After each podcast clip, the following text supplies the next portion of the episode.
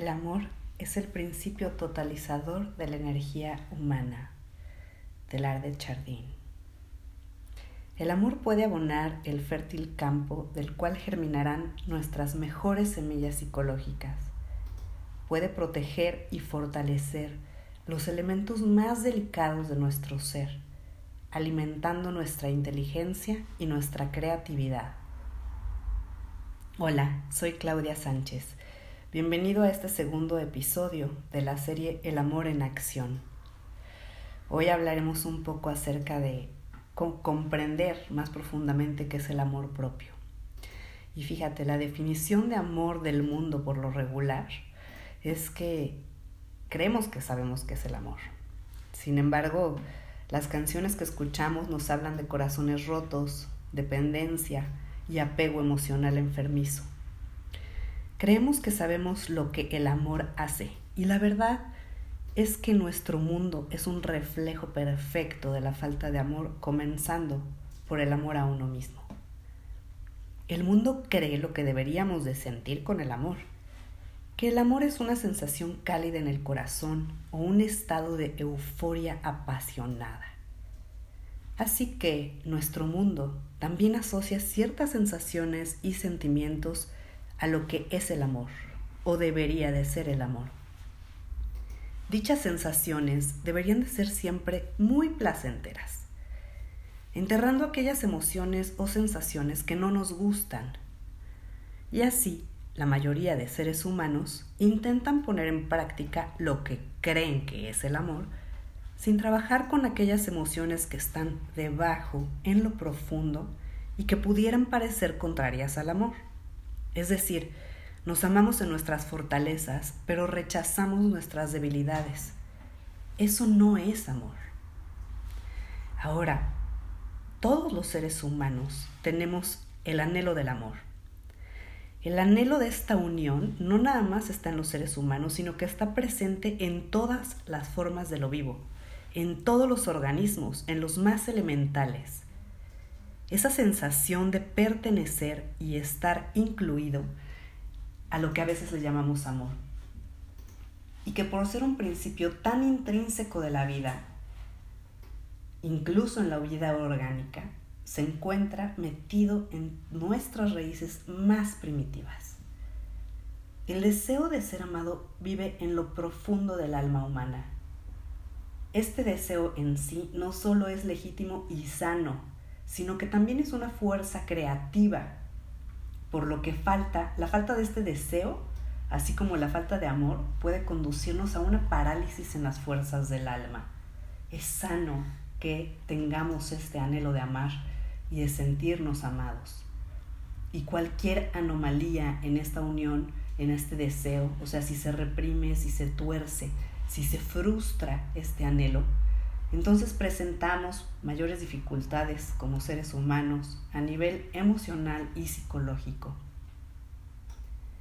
Cuando el ser humano se encuentra fluyendo en un estado de amor, entonces recibe los beneficios en todos los aspectos de su vida, beneficios para su salud y para su bienestar. El problema está en que para satisfacer esta ansia de amor, a veces elegimos el camino incorrecto. ¿Por qué lo hacemos? Pues esto comienza en la infancia, en la necesidad de un amor que no tiene límite. Es el amor que un niño quiere, exige. Este, esta necesidad de amor comienza a crecer y a crecer, pero de pronto se da cuenta de que semejante deseo de amor exclusivo e ilimitado es incorrecto o no puede ser realizado y entonces siente culpa por ello.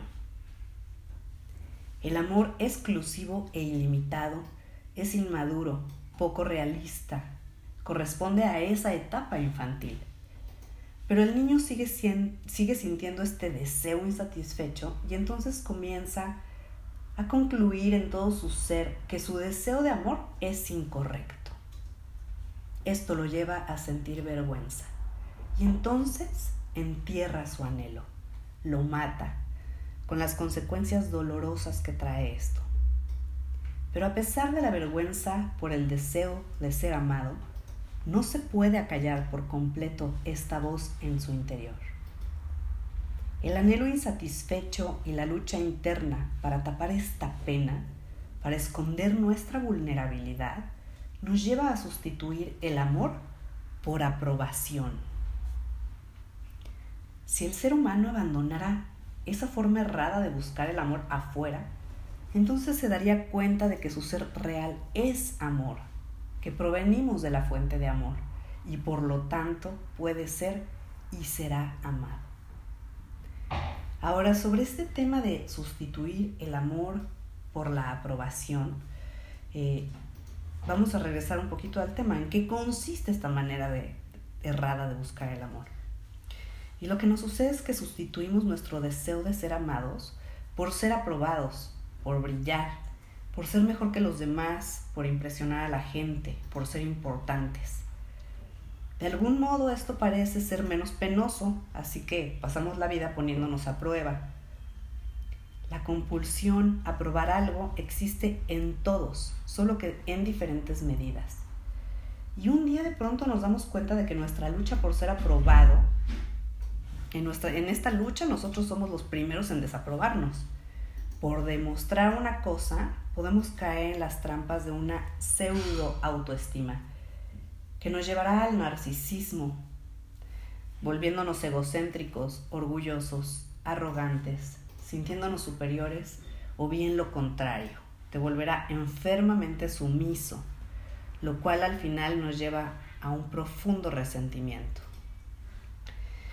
Pues esta batalla constituye en gran medida el tema de que no nos podamos amar a nosotros mismos y estar proyectando o reflejando que la gente no nos ame. A pesar de que podrías ser amado si te liberas de esta capa que todavía desea una sustitución en vez de la realidad. Si te has permitido sentir el anhelo original del amor sin temer a la respuesta de humillación, debilidad o vulnerabilidad que esto implica, sin tener miedo a sentir la simple tristeza natural, contribuiríamos muchísimo a alcanzar nuestra realización. Te darás cuenta de que no es que no seas suficientemente bueno para ser amado o merecer el amor, sino que lo inaceptable es la máscara que has creado para sustituir el amor con aprobación. Entonces no te abandonarás, te harás responsable y autodependiente.